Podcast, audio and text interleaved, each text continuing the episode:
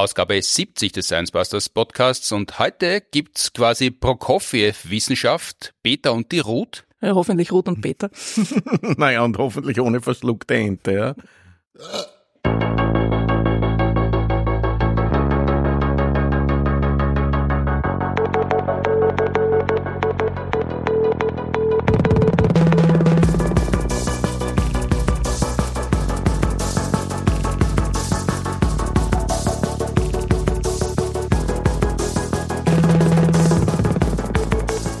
Herzlich willkommen zur 70. Ausgabe des Science Busters Podcasts. Mein Name ist nach wie vor und schon vor der ersten Ausgabe gewesen Martin Puntigam und heute mir gegenüber im Podcast wieder mal Peter Weinberger, anorganischer Chemiker. Hallo.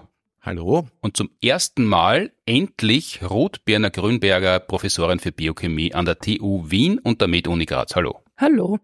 Beide seid ihr von der TU Wien, die gemeinsam mit der Uni Graz die Produktion des Podcasts seit jeher unterstützt. Das letzte Mal in Ausgabe 69 haben Florian Freistetter und ich gesprochen über Eris, aber nicht die Corona-Variante und was in der kalten Jahreszeit zu erwarten ist von Eris, sondern über Eris, für die es nur kalte Jahreszeiten gibt, nämlich Eris den Asteroid. Wann und wie er entdeckt worden ist, warum er kein Planet geworden ist und ob er diesen Karriereschritt vielleicht noch vor sich hat. In dieser Ausgabe der wir endlich zusammengefunden haben. Und warum endlich, das werde ich dann später auflösen, reden wir über gemeinsame universitäre Aktivitäten tags und nachts, Bioanalytik, Allergien und wie man Enzymen auf die Spur kommt. Und am Ende, je nachdem wie viel Zeit noch ist, über Technologieoffenheit und E-Fuels endlich einander gegenüber sitzen, deshalb, weil wir hätten einander ja kennenlernen sollen im März, wie wir am To the Sky unsere Live-Podcasts aufgenommen haben und aufgeführt haben, die als Ausgabe 53 und 54 zu hören sind, aber da ist dir, Ruth, ja quasi das eigene Forschungsgebiet in die Quere gekommen. Ja, ich war einfach furchtbar verkühlt und hatte eigentlich keine Stimme. War dazu also nicht fähig. Und aus Freundlichkeit bist du nicht gekommen und hast die anderen auch noch infiziert. Du arbeitest am Institut für chemische Technologien und Analytik in der Forschungsgruppe Bioanalytikerin, bist habilitiert für Biochemie, hast eine Professur für multimodale analytische Chemie und jetzt kommt's. Auf der Website der TU steht Expertise Biochemie, Molekularbiologie, Zellbiologie, Bioanalytik. Das geht noch einigermaßen. Dann Massenspektronomie, da muss man schon nachdenken, was das sein kann. Massenspektrometrie. Massenspektrometrie, ja, da kommt schon, dass man es äh, nicht einmal äh, automatisch vervollständigt, weil man es so selten verwendet, das Wort. Dann Proteomik. Mhm. Mhm. klingt, klingt, klingt ein bisschen wie ein Joghurt. Äh, und da kommt dann noch die Metabolomik. Das habe ich noch nie gehört gehabt vorher. Äh, Lipidstoffwechsel, Krebsstoffwechsel und Enzyme. Das ist eine Expertise. Beim Peter ist es einfacher. Er ist anorganischer Chemiker. Das kennt man noch aus der Schule, aber was sind diese vielen Dinge und Expertisen, die du quasi im Bauchladen vor dir herführst? Naja, das Leben ist halt komplizierter als die Anorganik, gell, Peter? Und Dafür haben wir mehr Auswahl mit den Elementen. Ja, deswegen, deswegen heißt die Professur auch multimodal. Ne? Im Endeffekt wurde damals sozusagen die eierlegende Wollmilchsau gesucht, mhm. nicht, wie, man, wie man an diesen vielen Expertisen sieht. Es ist halt so, dass die Chemie des Lebens im Endeffekt analysiert werden soll. Mhm. Und die Chemie des Lebens ist, ist sehr komplex, weil das Leben sehr komplex ist und dass die Bausteine, die wir, die wir analysieren, sind sozusagen die Bausteine des Lebens. Und diese Biomoleküle sind sehr divers und deswegen braucht es unterschiedlichste Methoden, Technologien, um die zu analysieren. Und sie müssen auch sehr allumfassend sein, deswegen OMIC. Aha, also ist es auch günstiger, wenn man humanistisch ausgebildet ist und noch ein bisschen altgriechischen Hintergrund hat. Bevor wir uns da ins Detail drum kümmern, weil das Leben so kompliziert ist, hört man immer wieder, dass so Ernährungstipps, die ja wahnsinniger Geschäftszweig sind, eigentlich nicht viel weiter erreichen können, außer man soll keine giftigen Sachen essen, nicht zu viel und der Rest ist individuell. Stimmt das aus Sicht der Biochemikerin? Ja, und was ein wahres Wort ist, die Dosis macht das Gift. Also ganz egal, worauf man sich fokussiert, man sollte nicht zu viel davon essen. Das heißt, so, so, so, so Fachbücher, so Ratgeberbücher, wo drinnen steht, was die Menschen essen sollen, wovon sie sich ernähren sollen, das sind so grobe Richtwerte, aber dann muss man sie im Einzelnen nachtaxieren oder das ist überhaupt Quatsch? So. das, das ist jetzt eine sehr diffizile, diffizile Frage. Natürlich, natürlich gibt's Dinge, die gesünder sind als andere Dinge. Mhm. Nicht? Also wenn man sich nur von McDonalds ernährt, ist es klar, dass man Mangelerscheinungen haben wird. Mhm. Wenn man, wenn Aber beim, wenn man beim Edel Wiener DK herumsteht, äh, gibt's auch Mangelerscheinungen anderer Art. Klar, und, und wenn man, wenn man zu viel Alkohol zu sich nimmt, mhm. dann wird man garantiert eine Fettleber kriegen, mhm. aber ja. Ja, aber das habe ich eh gemeint. Also Giftstoffe sollte man halt meiden. Das ist, das, das kann man über den Kamm scheren. Aber ansonsten, was für den einen oder die andere gut ist und, und, und hilft beim gesund bleiben, abnehmen, in Form kommen, was auch immer für diätische Ratschläge gibt, das ist für die, bei, bei anderen wirkungslos oder sogar kontraproduktiv. Oder so weit kann man nicht gehen? Ist, ist, äh, ja, tue mir jetzt wirklich schwer mit der Antwort, mhm. weil es, weil es tatsächlich sehr komplex ist. Natürlich gibt es individuelle Unterschiede äh, im Stoffwechsel, mhm. aber es gibt natürlich auch grobe Richtlinien. Äh, es gibt sowas wie, wie ähm, mehr oder weniger an Nährstoffen, die man, also bessere und schlechtere Verbrenner sozusagen, äh, langsamere oder, oder schnellere Verdauung. Das ist individuell, aber die im Endeffekt bin ich ja der Verfechter, ganz ehrlich, einer, einer ausgewogenen Ernährung. Das mhm. heißt, äh, von, von allen nicht zu viel, aber aber ausreichend. Aber ausreichend, ja. Und gut genug. Das ist natürlich alles äh, eine Übersichtsfrage, mhm. letztlich, die ein bisschen an dem vorbeigeht, was du tatsächlich beruflich machst. Da geht's ja extrem ins Detail bei all diesen Dingen, die ich da aufgezählt habe und falsch ausgesprochen habe zum Teil, wie, wie bist du dazu gekommen? Das war ja wahrscheinlich nicht der große Sehnsucht, Metabolomikerin zu werden. Na, das Wort äh, kannte ich damals auch noch nicht, als um die Berufswahl ging. Was bedeutet denn das Wort eigentlich?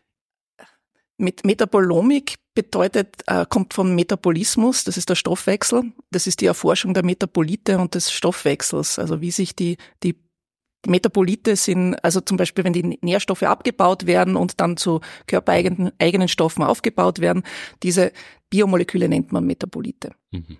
Also die Stoffwechselprodukte sozusagen. Das hast du aber als kleine Ruth, die in die Volksschule gekommen ist, alles noch nicht gewusst. Natürlich nicht. Dann warst du wahrscheinlich auch im Gymnasium, hast maturiert und dann war die große Frage, wohin soll es weitergehen? Du warst ja der Verpflichtung zum Wehrdienst und zum Zivildienst entbunden. Gott sei Dank, ja. Kraft deines Chromosomensatzes. Also ist es gleich auf die Uni gegangen oder zuerst noch was anderes? Nein, es ist tatsächlich gleich auf die Uni gegangen. Ich wusste aber auch zumindest ein paar Monate vorher noch nicht, was ich studieren werde. Also ich habe mir damals also zwischen Proteomik und Metabolomik warst du noch unentschieden, oder? Naja, das, das, das was ich eigentlich studiert habe, daher kennen der Peter und ich uns ja, ist, ist ja die Chemie. Ne? Mhm.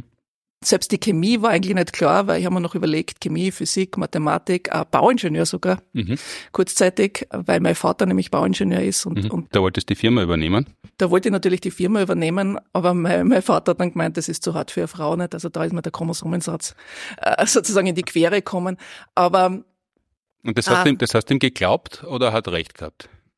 Äh, das habe ich ihm natürlich nicht geglaubt, weil ich weiß, dass ich inzwischen einen viel härteren Job habe. Aber, aber es hat mich nochmal zum Nachdenken gebracht, was ich eigentlich will. Mhm. Und das, was ich eigentlich wollte, war im Endeffekt mir die Chemie des Lebens näher führen. Und dadurch bin ich über die Chemie zur Biochemie und, und letztendlich jetzt zur Bioanalytik. Hm. Aber die Naturwissenschaften waren zwar vielleicht die größte Neigungsgruppe, aber es hätte ja ganz was anderes auch werden können. Du wolltest, glaube ich, auch schreiben oder hast sogar geschrieben, oder? Naja, ich wollte eigentlich, wollte ich tatsächlich Autorin werden, ja. Also ist nur immer ähm, ein Traum. Also ich glaube, in meiner Pension werde ich dann Science-Fiction-Bücher schreiben. Mhm. Äh, vielleicht Hard Science-Fiction, also tatsächlich mit Scientific Facts wird mir, wird mir viel Spaß machen. Das ist es dann nicht geworden, weil mir, ich, ich hatte da eine Beratung, kann mich erinnern, beim AMS. Mhm. ähm, und, und die haben gemeint, naja, ich sollte nicht was Brotloses nehmen wie, wie Science-Fiction-Autorin oder Künstler, sondern lieber was echtes lernen, deswegen bin ich dann Wissenschaftlerin geworden. Echt? Was ja, ich meine, du bist ja, was ja auch kein, kein brotloser Job ist. Du bist ja ungefähr mein Jahrgang. Ich, ja. Also ich bin jetzt noch nicht extrem äh, ermutigt, aber überhaupt nicht mehr entmutigt worden, Kabarettist zu werden. Und, und die hat mir aber noch gesagt, als, als Mädchen, wenn du nicht Friseurin werden möchtest, mach wenigstens was ordentliches. Äh, mir ist tatsächlich gesagt worden, also wenn ich es mal aussuchen kann, sollte ich auf die Technik gehen, ja. Mhm. Weil da habe ich wenigstens nachher einen, einen, einen fixen Job. Ich habe dann so einen Eignungstest gemacht beim AMS der leider auch ein Fiasko war, weil, weil ich war immer in allem gleich gut oder gleich schlecht, in nichts herausstechend gut im Vergleich zu anderen Dingen und dadurch ist natürlich auch die Empfehlung gewesen, sie können eh alles machen, also machen sie wenigstens was, was womit sie dann auch Geld verdienen können. Und das war für die Ansporn genug, weil äh, man soll ja eine gewisse Erfüllung in der Arbeit haben, wenn man nicht sein, sein Glück in Hobbys finden muss. Das hat dich soweit interessiert, dass, das, dass sie das nicht abgeschreckt hat, dass du nur gesagt hast, ah, da habe ich dann später einen Job, sondern das mache ich ja gern. Ich muss jetzt dazu sagen, dass das nicht der Hauptgrund war. Ja. ja. Also das war die Empfehlung vom AMS, aber ich war schon immer sehr forschungsaffin. Also ich habe mich schon sehr früh, also ich kann mich erinnern, mit zwölf Jahren zum Beispiel im Physikunterricht, glaube ich, ein Referat gehalten über Quarks, wo mhm. mich alle angeschaut haben, auch die Physiklehrerin, was ich da eigentlich meine. Also ich habe spricht aber eher also schon für dich auch, aber weniger für die Physiklehrerin. Naja, vielleicht ist es ungewöhnlich, dass, dass, dass ein Kind mit so einem Thema daherkommt. Ja, aber meine, die Quarks äh, sind, wann sind die postuliert worden? Äh, in den 50er Jahren? Ja. Ja, also das schon noch bevor wir beide auf die Welt gekommen sind, hat man in der Wissenschaftswelt schon gewusst, dass das eine Idee ist. Das, das schon, ja. Meine Klassenkollegen haben gedacht, es geht um Frösche. Also. ja, immerhin, in Deutschland hätten sie gedacht, es geht um Topfenaufstrich. Ja. Und daher kommt es ja offensichtlich auch. Ich glaube, Quarks ist ja irgend so eine Finnegan's Wake-Benennung, wenn ich das richtig in Erinnerung habe. Das weiß ich leider nicht. Ich leider auch nicht mehr, weil die, das ist schon länger her, dass ich zwölf war und das Referat gehalten habe. ja. Und du hast es aber verstanden, worum es da geht, mit zwölf Jahren schon, was Quarks sind. Diese gibt ja diese Strange und diese Farben und so weiter. Das ist ja alles nicht so einfach in Wirklichkeit. Naja, ich habe sehr oberflächlich, glaube ich, erklärt. äh, wie soll ich sagen, allgemein wissenschaftstauglich. Nicht? Also ich, ich, war, ich war ja Abonnentin vom Spektrum der Wissenschaft, mhm. da habe ich dann immer meine Themen rausgeholt. Auch, ja. Aber das war, das war der Plan schon damals, was über ein Thema zu sprechen, wo sich niemand auskennt und dann kann man eigentlich sehr oberflächlich bleiben, weil. Das wird beinahe durchzogen, ja. naja.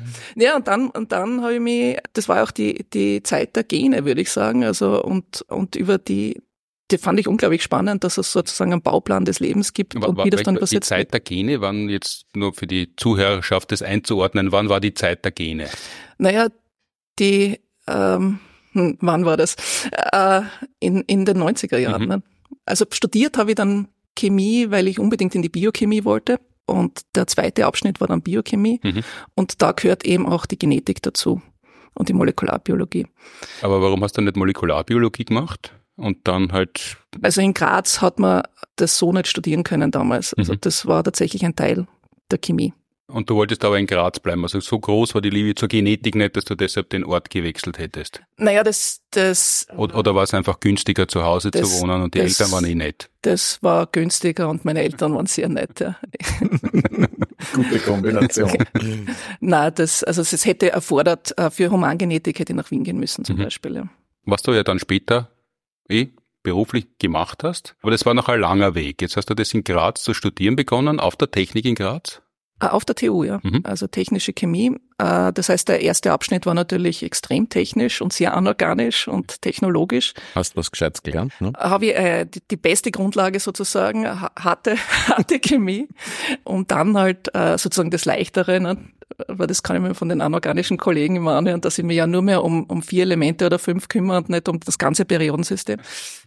Echt, das, das, ist der, das ist der Standardwitz, wenn man sie so trifft auf Konferenzen zwischen anorganischen und organischen Fachkräften. Ich weiß nicht, Peter, vielleicht kannst du dazu Stellung nehmen. Er zirkt immer wieder. So, so, so, wie die Physiker, glaube ich, alle äh, standardmäßig sagen, Chemie ist nur Elektronenphysik oder Physik. Nein, Chemie ist die Physik der Elektronenhülle. Also ja. guter Physiker ist kein Fehler zu sein. Ja. Hm. Ja, klar. Und wenn du das anorganische Chemie am Anfang sagst, wenn das die, die harte Chemie quasi ist, jetzt warst du überall gut in der Schule, das hast du dann schon so beherrscht oder das hast du, wie so viele erzählen, auf der Uni eigentlich das Fach neu lernen müssen? Komplett.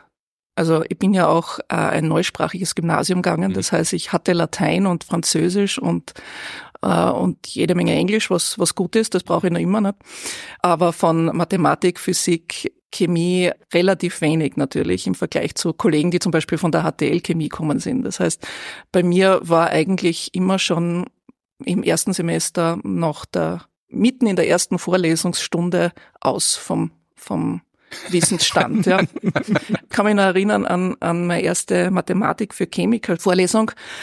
Der hat beinhart den gesamten Mittelschulstoff in einer Stunde durchgezogen und ihr mir dann gefragt, was jetzt noch kommen soll. Nicht? Also ich bin dann fassungslos dort gesessen, wie, wie, wie, man, wie man acht Jahre Schulstoff in einer, in einer Stunde durchgehen kann. Also ja, na, das war schon ein Kulturschock. Ja erstaunlich, dass du dich erinnern kannst, was in acht Jahren Gymnasium in Mathematik überhaupt stattgefunden hat. Also daran wäre er ja schon gescheitert. Aber mir ist es ähnlich gegangen, weil der Kollege Dorninger hat damals gleich in der ersten Mathematik für Chemiker Vorlesung radioaktive Zerfallsreihen berechnet. Ne? Da haben wir auch mit den Ohren geschlackert. Ja.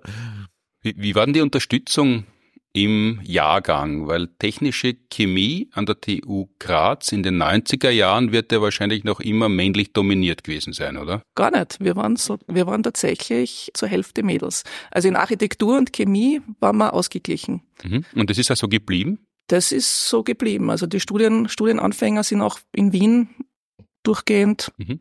würde ich sagen, zur Hälfte weiblich, ja, gut zur Hälfte. Wenn nicht sogar ein bisschen mehr. Nach dieser halben ersten Vorlesung hast du dich nicht entmutigen lassen, was du gedacht hast, jetzt kenne ich mich nicht mehr aus, ist blöd, jetzt muss ich alles lernen, die rund um mich schauen nicht so ratlos aus oder haben die noch ratloser ausgeschaut? Naja, die, die, ich habe mich natürlich mit, mit auch ratlos dreinblickenden Kollegen zusammengerottet und das, äh, das Studium hat mir extrem viel Spaß mhm. gemacht, weil es ist ein, ein sehr praktisches Studium. Es sind, es, äh, wir waren am Anfang 150 Leute, ich glaube nach einem Jahr waren wir nur mal 70. Also es ist es ist dann sehr familiär zugegangen. Mhm. Äh, bei uns war damals die Hürde Stöchiometrie, also da ist, da ist die Hälfte ausgesiebt worden, mhm. das ist chemisch Rechnen. Mhm. Das heißt, alle Kollegen, die auch an sprachlichen Zweigen gekommen sind, habe ich dann nicht mehr gesehen. Also die haben das Wort vielleicht noch herleiten können, ja, aber das, das schon, Rechnen ja. nicht mehr beherrscht. Ja, das war auch sehr komplex. Ja, ja wobei ja. das ja hauptsächlich Schlussrechnen ist, ne? Ja, nicht wirklich, wenn du dann an, an, an Na gut, die Logarithmen müsste man halt auch noch kennen. Ja. An, an ja, oder ein Puffer mit, mit drei verschiedenen dann wird's lustig. Ja, ja. Das klingt jetzt alles sehr gönnerisch für Leute, die noch in der Schule sind und den Podcast zufällig hören und sie gerade mit irgendwelchen Wahrscheinlichkeiten und Zinsrechnungen und Ableitungen plagen. Aber das ist ja oft auch die gute Mitteilung vom Florian Freistetter, der in Mathematik so geht so gut war in der Schule, dass er sagt, er hat das zwar alles neu lernen müssen, es war irrsinnig anstrengend, aber dadurch ist er erst draufgekommen, wie faszinierend und interessant Mathematik sein kann und ist im Vergleich zu dem, was man in der Schule lernt. Das heißt, da soll man sich nicht entmutigen lassen, wenn man mit der Mathematik in der Schule gerade keine Freude hat. Na, auf keinen Fall, weil auf einmal bedeutet sie was, nicht, weil sie direkt in die Anwendung geht. Also die Mathematik ist ein ganz ein wichtiger Teil in den Naturwissenschaften und man braucht sie, um, Reaktion, um chemische Reaktionen im Endeffekt zu beschreiben. Äh, Stoffumwandlungen natürlich. Ja, absolut. Also mir ging's ähnlich. Ich war auch nicht wahnsinnig gut. Also in der Schule leidlich gut mit zwei ja. Aber dann auf der Uni, das war ein, ein herbes Erwachen, muss ich gestehen. Harte Arbeit. Aber es hat sich gelohnt und ist unglaublich spannend. Ich kann mich noch erinnern, äh, wie erstaunt ich war, dass es einen negativen dekadischen Logarithmus gibt, wenn man den BH-Wert beschreiben will. Es war für mich ein Zungenbrecher und ich habe auch nicht mehr gewusst, was, was ein Logarithmus ist. Also so, so gut war ich mathematisch vorgebildet. Weil das ist ja das, was man eigentlich nicht gesagt bekommt, wenn man gerade sie anschickt zu maturieren, dass nicht alle, aber sehr viele Studien wirklich sehr, sehr aufwendig und schwer sind, vor allem im Anlaufen, bis man dann einmal die Grundlagen sie geschaffen hat und dann das Studium eigentlich beginnen kann zu genießen. Ja, man muss, also kann man als Nachteil oder Vorteil sehen. Das ist aber unser Bildungssystem und im Nachhinein gesehen bin ich sehr froh, dass, dass ich so eine breite naturwissenschaftliche Ausbildung gehabt habe, weil ich das schon merke, in, in meiner täglichen Arbeit, in der Forschungsarbeit, dass es wichtig ist, einen sehr breiten Zugang zu haben. Und nicht nur von Anfang an, weil ich, ich war ja zum Beispiel für meine Masterarbeit, also damals noch Diplomarbeit, mhm. in Australien, in Melbourne. Und dort wurde zum Beispiel tatsächlich nur, ja, Molekularbiologie oder Biochemie studiert. Also ein, ein Fach, was bei uns sozusagen ein Fach unter den vielen Fächern ist, mhm. äh, der gesamten Chemie, war, war dort das gesamte Studium. Ja. Also die sind viel spezialisierter. Das ist im, im anglikanischen Raum äh, generell so, dass sie spezialisierter ausgebildet werden. Ja. Das heißt, man muss sich am Beginn des Studiums dafür mehr anstrengen, aber dafür hat man einen besseren Überblick über die Materie an sich. Ja, sehe ich auf jeden Fall so. Ja. ja, und du tust auch leichter interdisziplinär zu arbeiten, mhm. weil du einfach die Sprache der anderen zumindest ansatzweise verstehst. Ja? Sonst hast du ja überhaupt keinen Auftrag. Ja, in meinem, in meinem Fach ist es extrem wichtig, weil ich natürlich mit Medizinern zusammenarbeite, mit Molekularbiologen, mit Biotechnologen, mit Biochemikern, mit analytischen Chemikern. Also da, da ist schon eine breite, breite Ausbildung wichtig. Mhm. Ja. Jetzt haben wir uns angenähert über deine Biografie in sehr groben Schritten an deinen Alltag, von dem du sagst, dass du im Alltag profitierst davon, wie du ausgebildet worden bist. Wie, wie schaut denn der Alltag aus und wo findet er denn statt? Mein Alltag ist eben an der TU Wien. Mhm und leite dort eine Forschungsgruppe für Bioanalytik. Mhm. Das ist im Endeffekt eine Fusion aus äh, Biochemie und analytischer Chemie. Wie gesagt, es geht um die, um die Analyse von Biomolekülen. Und in unseren Forschungsprojekten interessieren wir uns um wie, wie diese Biomoleküle, also welche Rolle diese Biomoleküle zum Beispiel bei Krankheiten spielen, mhm. wie sie sich verändern, und auch geht in die Richtung tatsächliche Ursachenforschung von Krankheiten und wie man das dann auch manipulieren könnte, um im Endeffekt zu einer Therapie zu kommen. Mhm. Also nicht nur sozusagen Symptome behandeln, sondern tatsächlich die Ursache von Krankheiten untersuchen. Also ihr findet, um das ganz grob runterzubrechen, unter Umständen, wenn alles gut geht, nach jahrelanger Arbeit, ein Biomolekül, was genau das ist, werden wir uns noch anschauen, und wenn man das ein- oder ausschaltet oder bindet oder behindert, dann bricht der Krankheit später verlässlich nicht aus. Das ist das Ziel?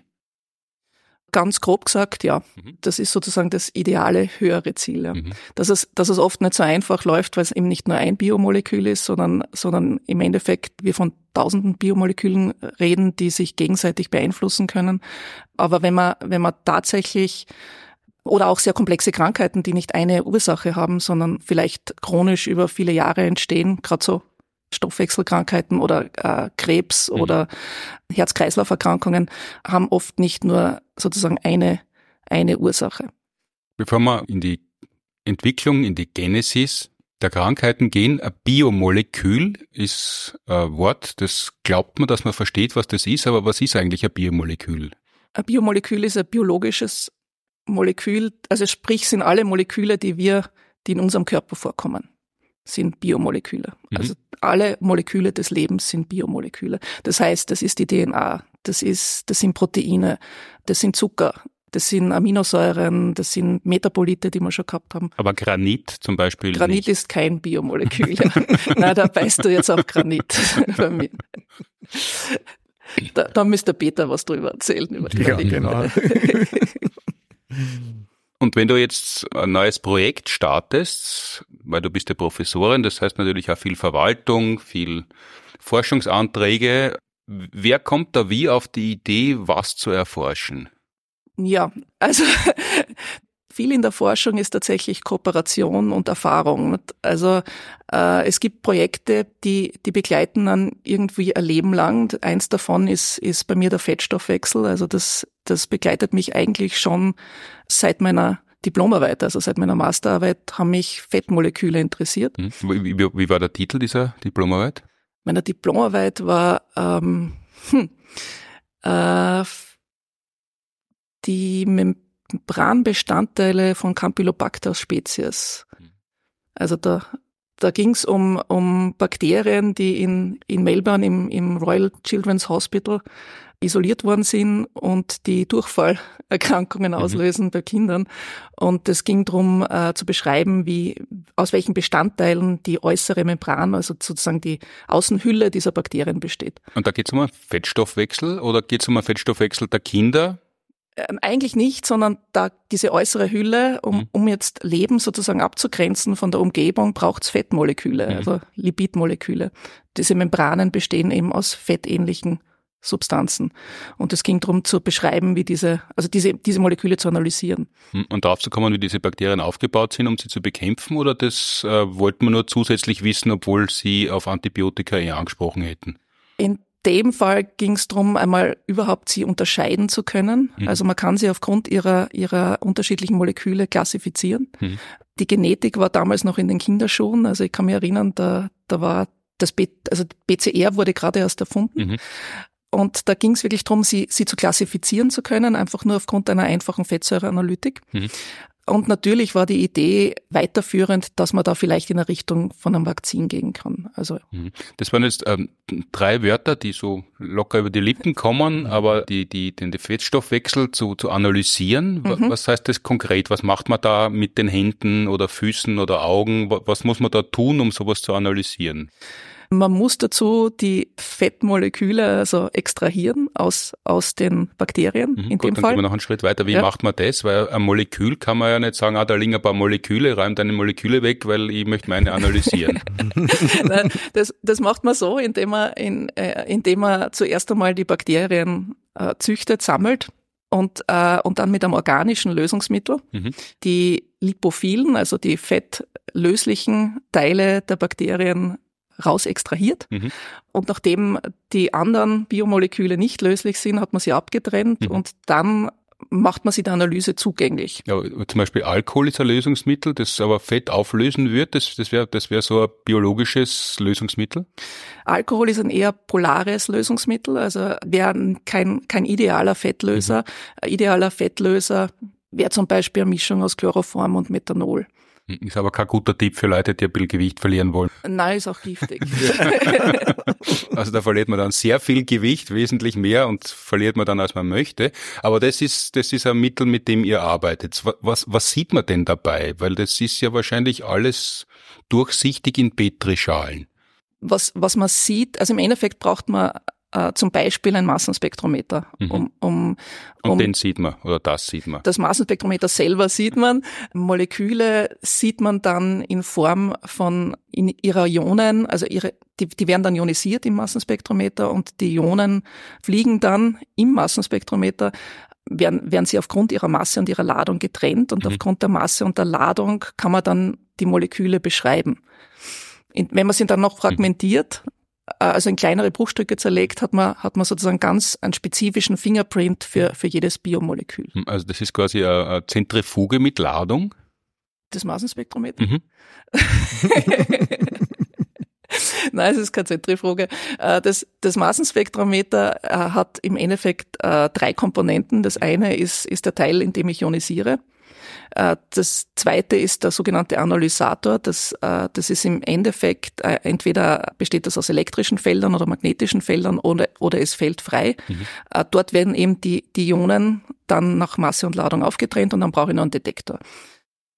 Mhm. Und der, der sagt mir dann, welche Masse aber nach Masseentladung aufgetrennt, die, die gehen wohin, je, je, wenn sie plus geladen sind und, und schwerer sind, gehen sie weiter rauf in einem Balkendiagramm oder, oder was bedeutet das dann, wenn sie aufgetrennt sind? Wo finden sie ihren Platz? Die schlagen dann auf den Detektor auf mhm. und damit bekomme ich einen Ionenstrom und die Intensität dieses Ionenstroms mhm. gibt mir dann ein, eine Idee darüber, wie viel vorher da war. Also das hilft mir bei der Quantifizierung. Mhm. Die Masse und Ladung selber hilft mir bei der Identifizierung. Mhm. Und wie ionisiert man? Weil man kann natürlich, man kennt das halt, wenn man mit dem Fell übers Lineal reibt, dann ionisiert man auch. Wie ionisiert ihr? Das wäre jetzt elektrostatisch, hm. das, das machen wir nicht. Wir, wir arbeiten hauptsächlich mit, so, mit sogenanntem Elektrospray. Elektrospray. Ja.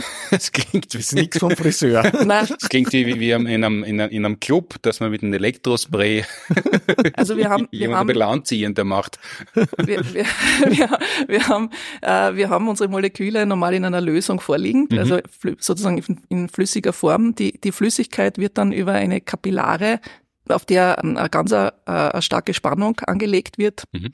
geführt und aufgrund dieser starken Spannung und gegenüberliegender Spannung sozusagen vom Massenspektrometer äh, wird die Flüssigkeit dann versprüht und, und gleichzeitig getrocknet. Und aufgrund der Abstoßung dann von gleichgeladenen Teilchen erhalte ich dann sozusagen Einzelmoleküle in, in ionischer Form. Und das ist der Elektrospray. Das ist der Elektrospray. Das ist ein sehr schönes Wort. Ja. Aber man kann sich nicht gleich was drunter, also man kann sich schon was drunter vorstellen, aber das ganz Falsche. Jetzt, also im Endeffekt mit Ladung ja. versprüht, ja. Jetzt weiß ich aus unserem Vorgespräch, wenn du so redest, versuchst du es so zu formulieren, dass es solche wie ich verstehen. Es ist in Wirklichkeit noch deutlich komplizierter. Wann hast du denn angefangen, diese Dinge so zu verstehen, dass du das Gefühl gehabt hast, du verstehst sie wirklich und kannst sie nicht nur benutzen, sondern beschreiben, damit arbeiten und weiterdenken? also im Endeffekt lernt man ja das ganze Leben und das ist das Schöne an unserem Job. Nicht? Also wir lernen ja jeden Tag was dazu, nicht nur selber, sondern auch von unseren Studenten und mit Kollegen. Wie jetzt Elektrospray funktioniert, mhm. das, das lernt man im Studium. Ja. Mhm. Das wäre ein, ein, ein Teilgebiet der analytischen Chemie. Den kann man eben nicht kaufen in der Dose, den Elektrospray, sondern den gibt's im Gerät drinnen. Genau. Eine dieser Forschungen neben dem Fettstoffwechsel, den du gerade umrissen hast, sagen wir es einmal so, skizziert hast, ist, du beschäftigst dich mit Proteinen, um Pollenallergien in den Griff zu kriegen. Das wäre jetzt so eine Anwendung, die du am Anfang beschrieben hast, äh, dass man irgendeinem Stoff, der in Kombination mit anderen, aber mm, zum Teil auch selbstständig, äh, Sachen macht im Körper, auf die Spur kommt, damit man ihn blockieren, binden, was er immer damit machen kann, damit er keine Allergie auslöst. Äh, wie, gehst du denn da vor? Oder seit wann machst du das und wie erfolgreich seid ihr? Also das ist ein, ein, ein Projekt in, in unserer Forschungsgruppe, das sich eigentlich schon relativ lang zieht, nämlich aus einer Kooperation heraus mit äh, HNO-Ärzten auf der Medizinischen Universität Graz. Und zwar sind, sind die Kollegen damals zu mir gekommen, weil sie sich dafür interessiert haben, was im Nasenschleim von Allergikern äh, für Proteine drinnen sind mhm. und ob die sich verändern während der, sozusagen, wenn, wenn, wenn wirklich die Allergie akut ist, wenn, wenn Pollensaison ist oder außerhalb der Saison. Mit dem Hintergrund, der Nasenschleim ja sozusagen die natürliche Barriere ist, mhm. durch die der Pollen vordringen muss, damit es dann zu einer allergischen Reaktion kommt. Ja, das war die Fragestellung an euch. Das war die Fragestellung an uns und dann haben wir gesagt, das ist sehr interessant und äh, sind draufgekommen, Nummer eins, dass wusste noch niemand, hat noch keiner gemacht. Das ist mhm. immer wichtig, nicht? wenn man wenn man wenn man was macht. Zweitens äh, war es sehr lustig, weil das hat sofort den den Codenamen Rotzproteomik bei uns im, im Labor bekommen. Äh, das heißt, äh, es haben sich auch Studenten dafür interessiert, das äh, als Freiwillige da, da, da mitzumachen. Echt, die Studie beginnt da mit einem Bauernschneizer? Natürlich, ja. ja. Also im Endeffekt muss man ja diesen Rotz sammeln. Ja. ja. Natürlich kontrolliert und und von Allergikern und Nicht-Allergikern und in der Pollensaison und außerhalb der Saison und dann haben wir uns angeschaut, was halt da passiert mhm. und war, war auch sehr spannend. Aber geht natürlich in Wirklichkeit mit einem Abstrich, nehme ich mal an. Genau, ja, also mit, mit äh, wird abgesaugt in der Nase, ja. Mhm.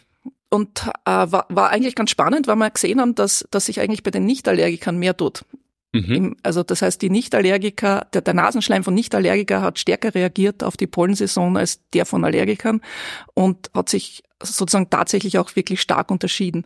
Mhm. Unsere Schlussfolgerung war dann, dass, dass die Gesunden sehr gut auf den auf, auf sozusagen auf die Attacke durch den Pollen reagieren können und die Allergiker eigentlich ein Problem damit haben. Das heißt, in Wirklichkeit ist die Allergie dann keine Überreaktion, sondern eine Mangelerscheinung? In dem Fall sozusagen ist, ist die Barriere eigentlich gestört mhm. des, des Nasenschleims. Und das, was, was dann halt uns weitergebracht hat jetzt auf den Pollen, war, dass, dass wir uns ja gefragt haben, was könnte im Pollen sein, dass diese Barriere irgendwo zerstört, damit, damit der Pollen durchdringen kann in den Körper, um, um eigentlich allergische, also Pollenbestandteile, um allergische Reaktionen auszulösen. Und sind dann draufgekommen, dass eigentlich äh, kaum bekannt ist, was in dem Pollen eigentlich drinnen ist.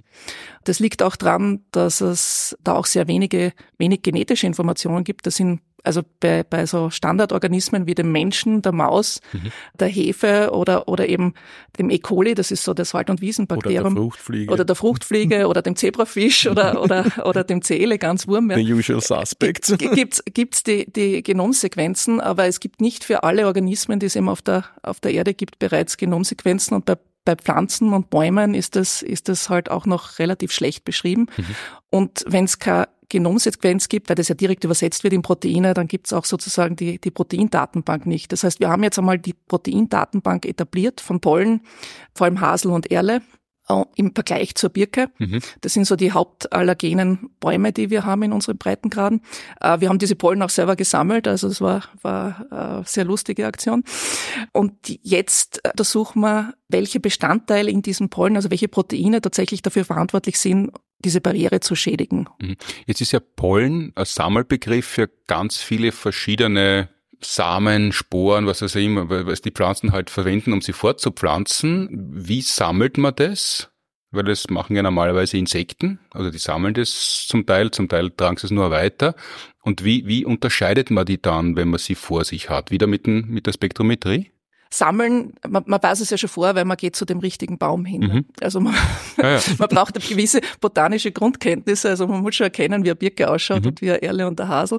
Gesammelt hat es tatsächlich eine Dissertantin von mir, die... Ja, die, das habe ich gar nicht gemeint, sondern ja. natürlich die Bäume oder die Pflanzen äh, haben ihre Pollen, aber es gibt ja Wind und es gibt Insekten und es gibt Verunreinigungen und dann kann ja auf einer Birke noch was anderes drauf sein, dann sammelt man was, glaubt man, das ist alles Birke und in Wirklichkeit ist es ein Misch. Pollensatz? Na gut, dadurch, dass man es dass man's direkt sozusagen von, von den Fruchtständen sammelt, mhm. also direkt vom Baum. Also man kann den Pollen auch unterscheiden visuell, der schaut unterschiedlich aus mhm. von unterschiedlichen Pflanzen. Im Mikroskop schon. Oder da braucht es gar kein Mikroskop. Das ist, das ist im Endeffekt, das ist ja dann ein Pulver aus, mhm. aus Partikeln und diese, diese, diese äh, Partikel sehen unterschiedlich aus und haben unterschiedliche Eigenschaften, mhm. je nach. Und müsste der Baum kraxeln auch? Weil manchen Bäumen ist es ja eher höher oben. Naja, meine, meine Dissertantin hat, hat zu Hause äh, einen Traktor und hat, äh, ist tatsächlich mit der Traktorhebebühne dann hoch, hochgefahren worden und ich habe das ganz klassisch geerntet. Einmal, weil ich wollte der Birke unbedingt, also sowieso fällen auf meinem Grundstück. Und, mhm. der Wissenschaft geopfert. Wurde, wurde der Wissenschaft geopfert. Ja. Jetzt habt ihr die Pollen unterschieden nach der Reihe und äh, wie geht's ja dann weiter vor? Wir haben dann aus, aus den Pollen die, in dem Fall jetzt die Proteine extrahiert und die Proteine dann eben wieder über Massenspektrometrie identifiziert. Mhm. Das heißt, wir haben dann an die 3000 Proteine identifiziert in jedem dieser Pollenarten. Dann 3000, das ist ganz, ganz ja. schön viel für so ein kleines, sagt man, Lebewesen sagt man nicht, äh, Molekül kann man nicht sagen, für so, so Substanz. Was ist Pollen eigentlich? Was wäre der, der, der Fachbegriff für Pollen? Was ist das eigentlich? Ein Polymolekül oder was, was ist das? Nein, ist kein Molekül, das sondern ein Pflanzenbestandteil. Das ist ein Pflanzenbestandteil, der, der eben aus vielen Biomolekülen besteht, mhm. ja, und der, der zur Vermehrung der Pflanzen notwendig ist. Also jeder Bestandteil, den wir haben, besteht aus Tausenden von Proteinen. Mhm. Also das ist ganz normal in Eh, aber Pflanzen sind ja nicht wir. Wir sind ja komplizierter als Pflanzen, oder? Äh, das stimmt gar nicht. Genetisch sind Pflanzen eigentlich komplizierter Echt? als wir, ja. Also weißt das Genom von Pflanzen ist, ist äh, meist größer als liegt auch daran, dass sie ja evolutionär älter sind als wir. Das heißt, da hat die Evolution geübt und bei uns hat es schon besser können? Ja klar, also wenn man, wenn man, wenn man davon ausgeht, dass wir die Krone, Krone der Schöpfung sind, ähm, ich glaube, das wäre jetzt ein längerer Disput. Gut, dann habt ihr diese vielen Proteine in den Pollen drinnen und äh, wie geht's dann weiter? Die haben wir dann mit Massenspektrometrie bestimmt. Mhm. Und was, was wir jetzt eben machen wollen, ist tatsächlich die aktiven Bestandteile dieser Proteine zu finden, die sogenannten Proteasen. Das sind Proteine, die andere Proteine abbauen, nämlich natürlich die, die Proteine, die wir in unserem Nasenepithel, also diese äußere Zellwand, die wir in der Nase haben, mhm. dass diese Zellwand sozusagen geschädigt wird, damit die Pollenbestandteile durch können und die allergische Reaktion auslösen können. Äh, mit dem Hintergrund, wenn wir herausfinden können, welche Bestandteile des Pollens das sind, die eigentlich diese Durchlässigkeit dann von, von unserer Zellmembran hervorrufen, mhm. dass man da natürlich dann was konkret dagegen tun könnte, ne? indem, indem man das äh, dann eben inhibiert. Mhm. Also behindert? Behindert, ja. Danke für die Übersetzung. Jetzt geht es immer um die Nasenschleimhaut. Wenn Leute allergisch sind, dann haben die ja rote, oft ein bisschen angeschwollene Augen, die sie gern auch reiben. Das wird automatisch damit in den Griff bekommen, wenn man die Nasenschleimhaut dicht macht oder dann muss man wieder separat forschen? Also an der Tränenflüssigkeit. Ja. Im Endeffekt, die Tränenflüssigkeit ja, warum halt Leute rote, geschwollene Augen haben, wenn sie einen allergischen Anfall haben, wenn sie reagieren, wenn sie Heuschnupfen haben. Dann niesen die Leute ja nicht nur und haben eine angeschwollene Nasenschleimhaut, sondern dann sind ja die Augen die, wo es weit und breit keine Nasenschleimhaut gibt in den Augen, äh, sind ja auch angeschwollen. Ja, das liegt aber eher dran, dass generell halt sozusagen mehr Flüssigkeit ausgestoßen wird um, äh, und das gleichzeitig in der Nase und, und in den Augen. Also da wird das Gesicht geflutet Im und Endeffekt deshalb schauen wird, die Augen, Augen so äh, aus? Natürlich, de, also das Gesicht will sozusagen äh, den, den Fremdkörper loswerden. Ne? Mhm. Ne? Ah, das ist der Grund, warum man dann so ausschaut. Was ja eine Veränderung ist zum Normalzustand. Ja. Weil, weil, weil der Körper sagt, also wir schauen, dass wir das loswerden und unsere Methode, das loszuwerden, ist das rauszuschwemmen. Ja, es ist sozusagen Gesichtsdurchfall, ja. Mhm. also bei euch geht's lustig zu, viel mit Rotz und Durchfall und so. Man könnte es ja. sonst nicht. Naja, gehört, gehört zum Leben dazu. Ja. Ne? Naja, klar. Die Pflanzen gibt schon sehr viel länger, haben wir nicht zum ersten Mal festgestellt. Was haben denn die Pflanzen davon, wenn sie ihre Pollen so gestalten, dass sie bei Allergikern die Nasenschleimhaut beschädigen oder ist das ein Kollateralschaden? Und die Pflanzen wissen gar nicht, was sie anrichten und wenn sie es wüssten, würden sie es eh nicht machen, weil es ihnen nichts bringt? Das bringt ihnen tatsächlich nichts. Ja. Also das ist ein Kollateralschaden, ja. Also die, diese Enzymfunktionen sind, sind äh, im Endeffekt wichtig für die Pollenfunktion, also für die Vermehrung der Pflanzen, aber haben überhaupt nichts, also haben nicht, haben nicht zum Zweck, den Menschen zu schädigen mhm. oder im Menschen Allergien auszulösen. Ja. Aber die Pflanzen meinen es eigentlich eh lieb. Genau. Ja. oder, oder, oder, sie meinen es gar nicht sie, und in Wirklichkeit sie, reagieren manche Leute halt drauf und manche nicht. Aber warum reagieren manche drauf und manche nicht? Weil Genetik war ja ursprünglich dein großes Sehnsuchtsfach. Ich nehme an, du bist bis zum großen Teil wieder dahin zurückgekehrt oder das ist es dann geworden. Weiß man das schon, warum manche Menschen auf Allergene reagieren? Na, das weiß man nicht. Es ist, das, das Immunsystem ist natürlich e extrem komplexes System und auch nicht vollständig. Mhm. Also es ist ein eigener Forschungszweig, Allergieforschung, wie wirklich das Immunsystem genau reagiert und die Unterschiede im Immunsystem zwischen Allergikern und, und Nicht-Allergikern. Da gibt's verschiedene Theorien, warum, warum zum Beispiel inzwischen Allergien immer häufiger werden mhm. in, heutzutage. Und, da, und da, das, das kann mehrere Gründe haben. Also es muss nicht, nicht nur einer sein. Einer davon ist, dass wir einfach steriler leben und, mhm. und sozusagen untrainierter sind. Der andere ist, dass man, dass man auch mehr, mehr ausgesetzt werden, zum Beispiel irgendwelchen Stoffen, die, die eben diese Membranbarrieren schädigen können, sei es jetzt zum Beispiel Pollen oder, oder Staubpartikeln mhm. oder auch mehr Lösungsmittel, Putzmittel zum mhm. Beispiel. Im, Im Endeffekt wissen wir, wissen wir es ehrlich gesagt nicht. Eine Warum. Hypothese ist ja offensichtlich, weil wir so viel hygienischer leben, ist den Parasiten in uns Fahrt und äh, die geben dann halt Gas, damit sie beschäftigt sind das sind ja nicht die Parasiten, sondern das ist ja unser, Immun, unser Immunsystem sozusagen, das uns schützen soll. Dem, mhm. dem könnte könnt man annehmen, wäre dann langweilig ne? und, und, äh, und reagiert dann eher gegen eigene Bestandteile, wäre es, wenn es Autoimmunkrankheiten wären, aber gegen, gegen Bestandteile, die eigentlich nichts auslösen mhm. sollten, mhm. wie, wie eben Aber Pollen kann das sein, Langeweile des Immunsystems? Weil das Immunsystem hat ja äh, Mordstrom Karriere gemacht, gerade in rechtsradikalen Kreisen, die wollen alle ein gutes Immunsystem haben, ohne die geringste Ahnung zu haben, wie es funktioniert. Aber kann es sein, dass das Immunsystem sie sagt, wenn jetzt so wenig zu tun ist, dann probiere ich halt mit meiner Zeit was aus, weil ich muss ja da sein, ich muss ja eh arbeiten, also mache ich was? Ich weiß nicht, ich kann als Kind nur mich erinnern, wir sind halt schwimmen, habe ich in der Donau gelernt und da hast natürlich immer wieder auch Wasser geschluckt. Ja. Am Anfang war das natürlich nicht lustig, aber wenn man das häufig macht, dann kriegt man irgendwann keinen Durchfall mehr davon. Nicht? Und wenn dann Klassenkollegen zu Besuch kommen sind, die noch nie vor in der Donau schwimmen waren, die haben es dann regelmäßig gehabt dann auch. Ja. Also irgendwie gewöhnt man sich scheinbar schon an den Dreck. Ja. Echt, stimmt es tatsächlich, diese alte Redensart, Kinder brauchen Dreck? Naja, ums Immunsystem zu trainieren, eigentlich schon, ne? Ja, aber ist man nicht eh umgeben von so vielen ähm, Stoffen, die das Immunsystem reizen, dass man nicht noch zusätzlich in die Donau schwimmen gehen muss?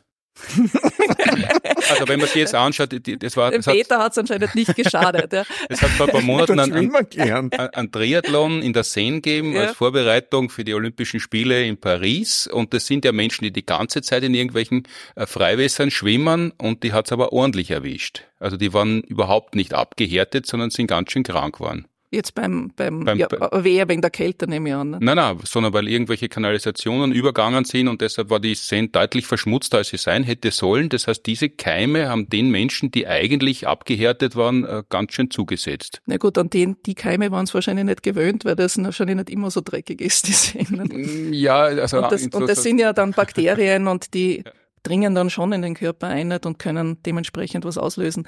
Also ich glaube, man muss da unterscheiden zwischen, zwischen Bakterienkeimen und die, die, die man dann lernt zu bekämpfen und damit hat man dann ein, ein Schutzschild oder im Endeffekt eine Überreaktion des Immunsystems gegen Dinge, die es eigentlich nicht gegen die es nicht reagieren sollte. Ne? Seid ihr eigentlich auf einem guten Weg, was diese Pollenbestimmung und Proteasenbestimmung betrifft? Ja, also da, da sind wir auf einem sehr guten Weg. Wir haben da Aktivität, sogenannte Aktivitätssonden gebaut, mit denen wir spezifisch diese Enzyme, also diese Proteasen mhm. fischen können und sind dabei, die jetzt wirklich zu identifizieren einmal. Haben auch schon die ersten identifiziert und schauen uns jetzt in einem Modell, in dem wir sozusagen in, in der Zellkultur diese äh, Zellwand nachbauen, die wir in der Nase haben, mit, mit Nasenepithelzellen mhm. und schauen uns jetzt an, welche dieser Pollenbestandteile auch wirklich aktiv sind, um, um diese Barriere aufzulösen und zu stören. Wir bauen eigentlich sozusagen die Nase in, in der Petrischale nach, Petrischale nach und, ja. und schaut, was passiert, wenn sie Schnupfen hat. Genau. Genau das machen wir. also Schnupfen in der Petrischale wäre das, was du machst, wenn du dreijährigen Kindergartenkindern in erster Näherung erklären würdest, was du machst. So genau so wäre es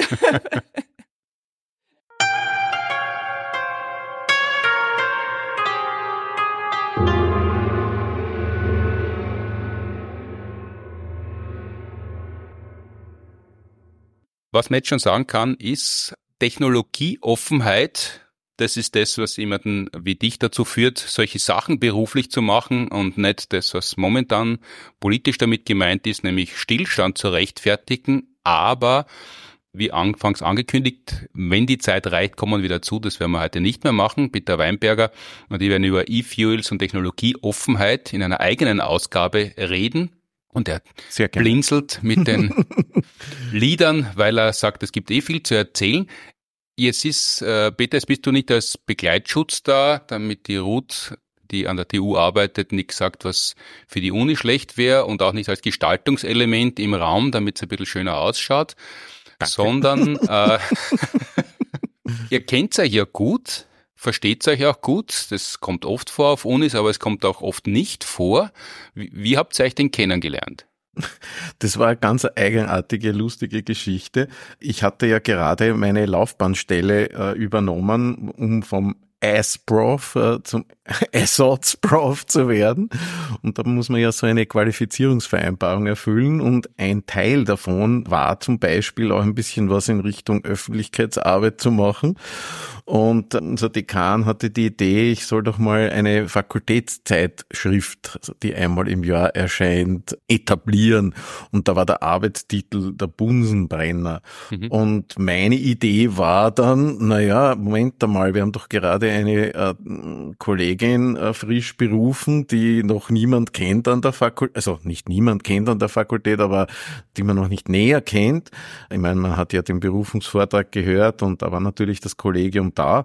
Daraufhin bin ich also, bevor sie noch überhaupt Dienstantritt hatte, schon lästig geworden und war wahrscheinlich die erste unangenehme Erfahrung, die die Ruth mit der Fakultät hatte, dass es da irgendeinen Kollegen gibt, der da schon unbedingt was aus der Nase ziehen möchte, um beim Thema zu bleiben.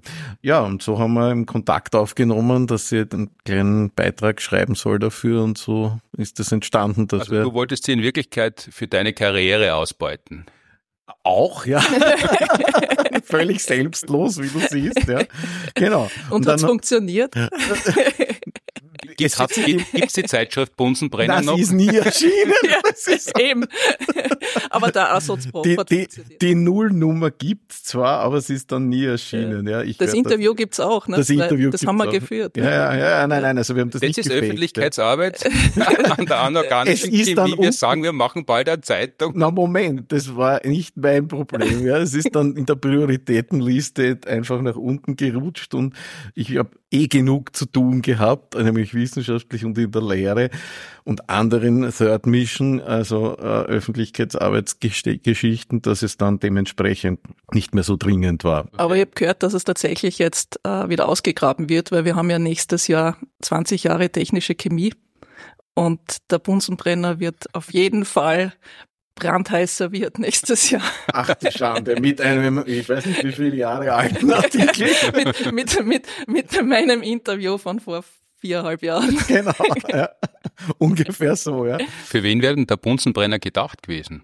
Ja, eigentlich, es hätte eine, eine repräsentative Zeitschrift für die verschiedenen Aktivitäten in der Forschung und der Lehre an der Fakultät sein sollen und damit ein bisschen, wenn man zum Beispiel Gäste hat, äh, etwas zum Herzeigen hat oder wenn man mit Industriepartnern über die Kapazität, was kann denn die Fakultät anbieten, einfach was Repräsentatives am Tisch legen hätte. Also einfach dieses, diese Art, diese Art von Infomaterial, die man Leuten mitgibt. Naja, die, es waren schon über 20 Seiten, also es ist also ein bisschen.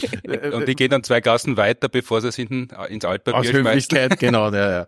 Nein, also. Also im Endeffekt der Jahresbericht sozusagen ja, von der von Aber der das Ganze halt mit netten Bildchen ja. und, und ein bisschen aufgemotzt halt, ja. Aber das hätte man noch drucken lassen vor viereinhalb Jahren, das hätte man nicht online gemacht? Na, das hätte man schon. Also ich habe sogar noch eine Kollegin gehabt, die sich die Mühe gemacht hat, einen Layout-Kurs zu besuchen, damit sie das im InDesign alles. Nein, es ist ein also, also, also du hast wirklich deine Kolleginnen ausgebeutet, um zu sagen, ich arbeite dran, damit es bei dir weitergeht? Naja, äh, ich habe gesagt, also ich habe keine Zeit, einen Layout-Kurs zu machen. Wenn mir niemand hilft, dann wird nichts draußen. Nicht? Und daraufhin hat's geheißen, na gut, du kriegst eine studentische Hilfskraft, die dann dafür auch diesen Kurs belegen darf. Ja? Mhm. So ist es dann losgegangen. Ja. Na, und dann haben wir uns, nachdem sie dann zu uns gekommen ist, natürlich auch bei anderen Gelegenheiten gesehen. Äh, einerseits in allerlei Gremien, also so unglaublich spannenden Kommissionen. Ja. Und mittlerweile hat sie ja Mordskarriere gemacht und äh, ist ja die äh, Chefin des Fakultätsrats. Hm?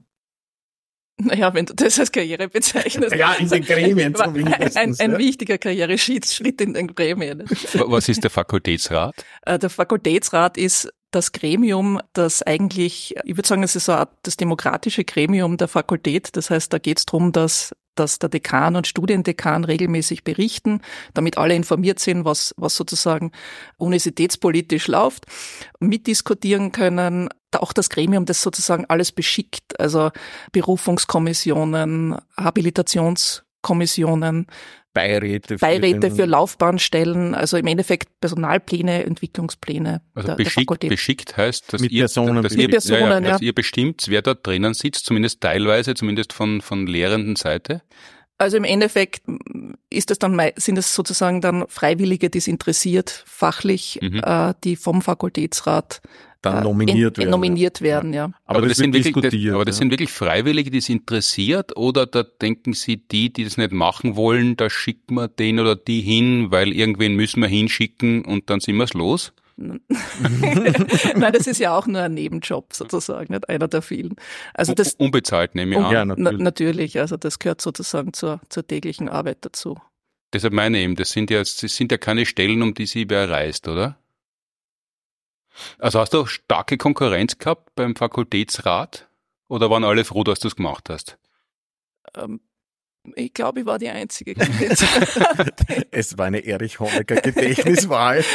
und, und ja, also ja, das, äh, das ging irgendwie schwuppdiwupp, kam, dass ich an der an der TU war, dass das echt das so so heimtückisch ist es, da kommt dann neue und die, die besetzen wir gleich mal dorthin, wo wir wen brauchen. Also nicht, dass das irgendwelche belanglosen Posten wären, aber Nein. halt, weil es alles Fleißaufgaben sind, die jetzt der Forschungskarriere nicht unbedingt dienen, sondern eher vielleicht Gute nur ist, über Bande. Aber das Gute ist, die, die, eine, eine, eine neue, von außen kommende Person hat ja noch kein Bias, die ist ja keine Vorurteile, die kennt ja eigentlich noch niemand so richtig.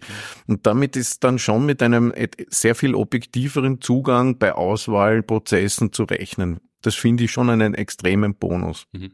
Für mich war es auch toll, weil ich dadurch sehr schnell alle kennengelernt habe. Ne? Also du hast ja das Wollknäuelwerfen erspart, indem genau. du Fakultätsrat vorsitzt. Sozusagen, ja. Das ist man dann auf Lebenszeit oder das Nein, das wieder ist, abgeben? das gebe ich derzeit jetzt wieder ab für die nächste, mhm. die nächste Periode beginnt im März, also das ist immer für vier Jahre. Mhm. Und da gibt es tatsächlich auch eine Wahl, also da werden mehrere Kandidaten, Kandidatinnen?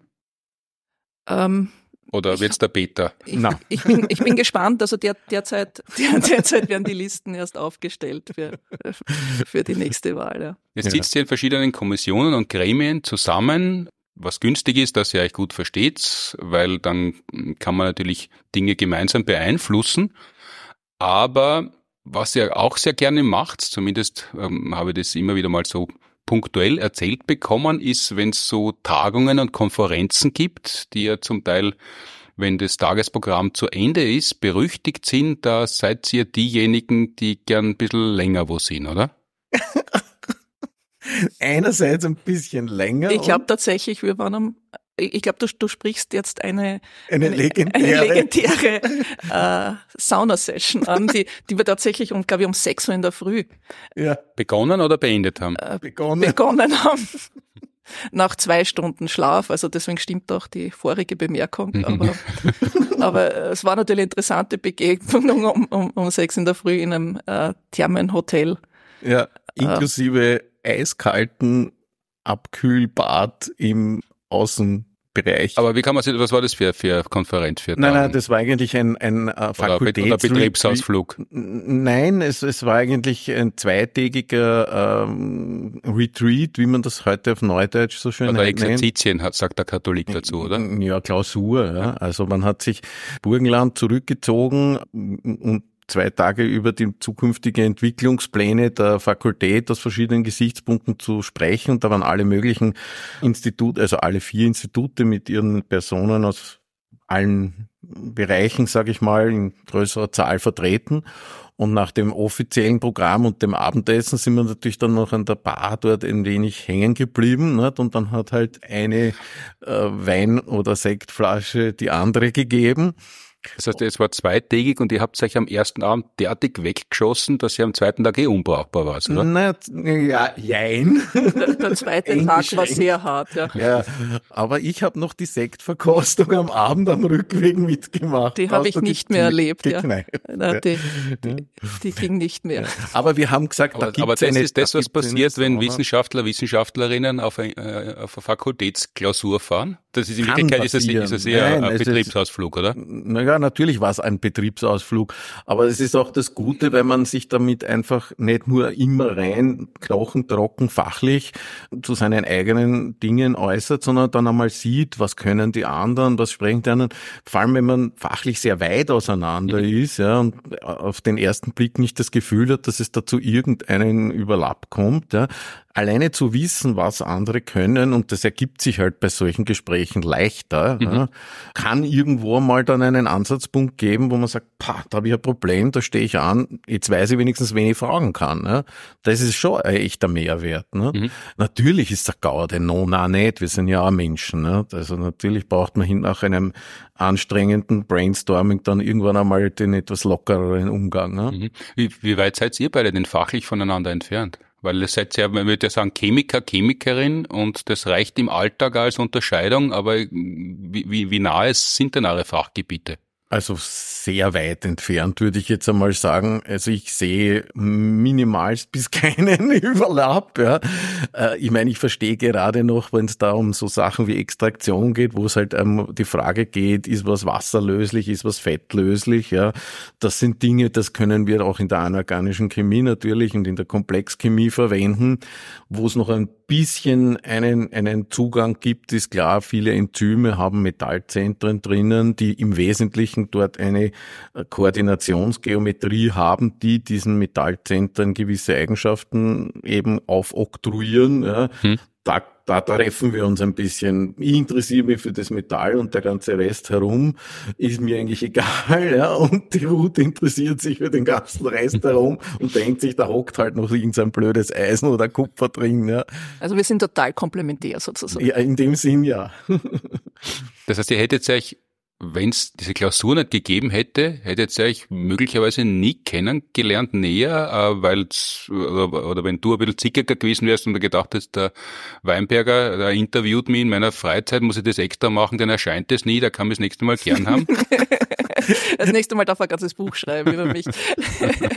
Nein, also wenn es den, also wenn's den, wenn's den Bunsenbrenner nicht gäbe und diese, diese, äh, den Fakultätsrat und, mhm. und den Fakultätsretreat, hätten wir uns höchstwahrscheinlich nicht so schnell kennengelernt. Ja, mit ziemlicher Sicherheit ja. nicht. Ja.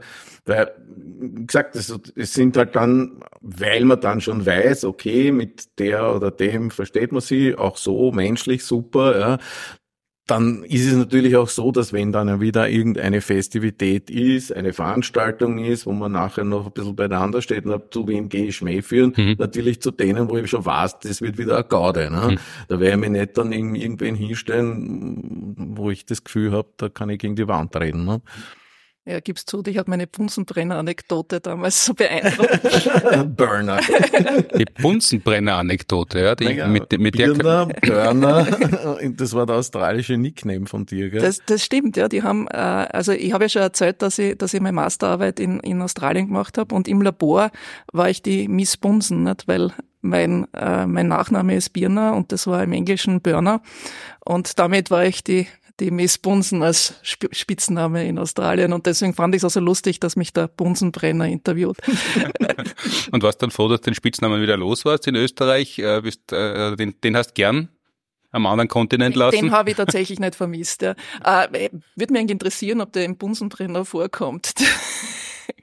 Kann mich nicht mehr erinnern. Kannst du jetzt im Nachhinein wieder einfügen. Jetzt haben wir es eh offiziell gemacht. Sozusagen. Kommt ja demnächst die große ja. Jubiläumsausgabe raus Genau. und da kann man das ja alles noch Genau. einmal neu editieren.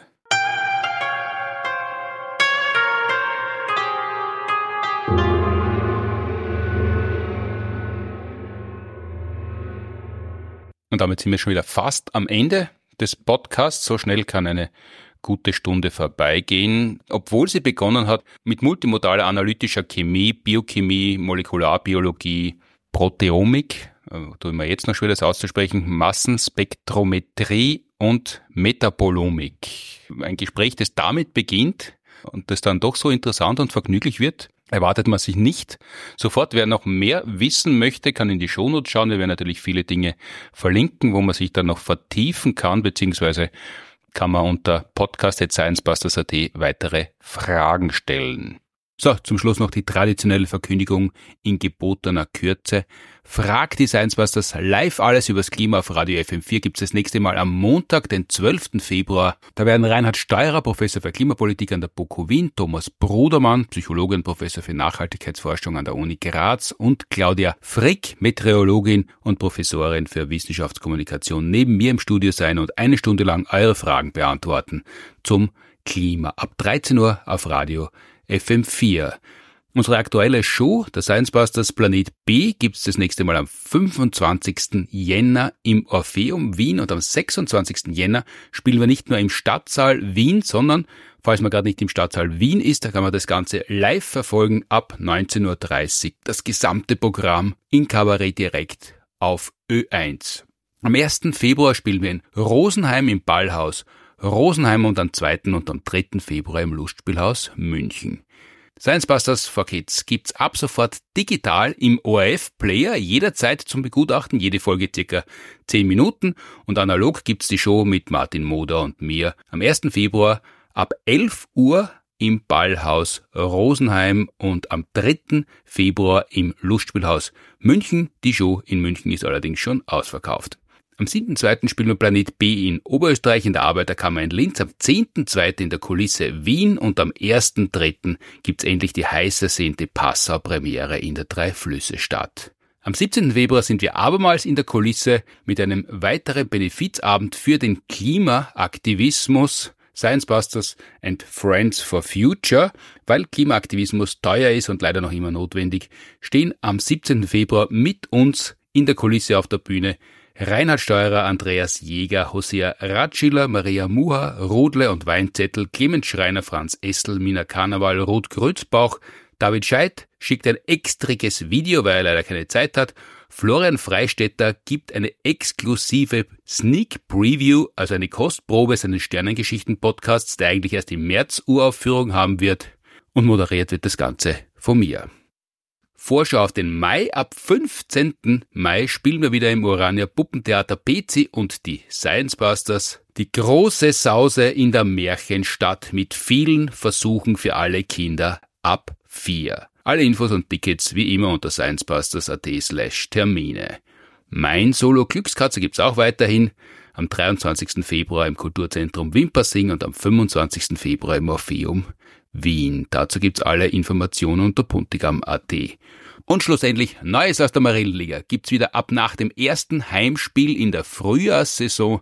Das ist am 17. März gegen den SK Dulbing. Das schöne rosa Trikot des USV Furt mit dem Science Busters Logo und vielen anderen schönen Dingen drauf, unter anderem Alpakas und einem konterfei des Science Busters Mitbegründer Heinz Oberhummer kann man aber jetzt schon kaufen und bis dahin ein bisschen eintragen.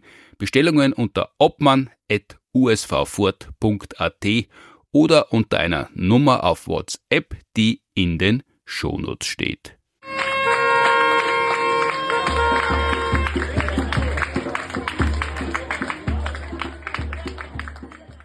Das heißt für diesmal Fragen zur heutigen Folge und andere Fragen, die wir beantworten können, sollen, müssen, dürfen, wollen. An podcast.sciencebusters.at oder über Instagram oder Facebook. Danke an die TU Wien und die Uni Graz, die die Produktion des Podcasts unterstützen. Danke fürs Zuhören, Streamen, Downloaden, Abonnieren, Bewerten, Empfehlen, Analysieren, Modifizieren, Metabolisieren und was man sonst mit einem Podcast noch alles anstellen kann. Danke Peter Weinberger, danke Ruth Birner Grünberger Burner Grünberger, haben die dann auch gesagt? Oder Greenberger? Miss Bur Burner. Burner Greenberger. Okay. danke an Damals Miss war ich noch nicht verheiratet. Also Grünberger ist angeheiratet. danke an Miss Bunsen. Miss Bunsen haben Sie gesagt dann ja, natürlich, noch? Also, war unverheiratet. Das war damals noch üblich? Natürlich. Ja, ja, das Fräulein ist im, im deutschsprachigen Raum schon lang verloren gegangen. Danke an Mrs. Ruth Burner Greenberger für die Auskünfte. Bis zum nächsten Mal. Tschüss, habe die Ehre. Baba, danke für die Einladung. Tschüss, Servus.